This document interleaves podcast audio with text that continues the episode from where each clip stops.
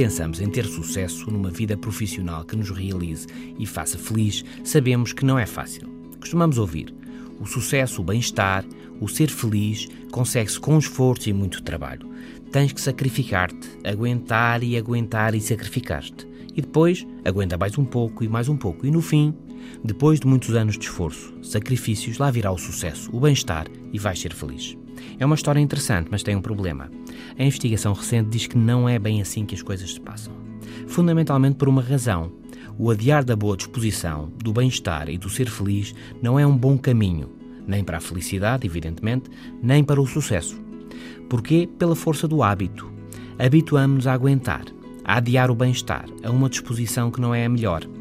E anos ou décadas, cabisbaixo e mal dispostos, escusado será dizer, não mudam de um dia para o outro. Já o escritor inglês John Dryden, no século XVII, avisara: Criamos os nossos hábitos e depois eles criam-nos a nós. Mas há mais. Se estar sisudo, estressado, cria o hábito de estar a si mesmo, por outro lado, esse hábito também não ajuda a ter sucesso. É isso mesmo.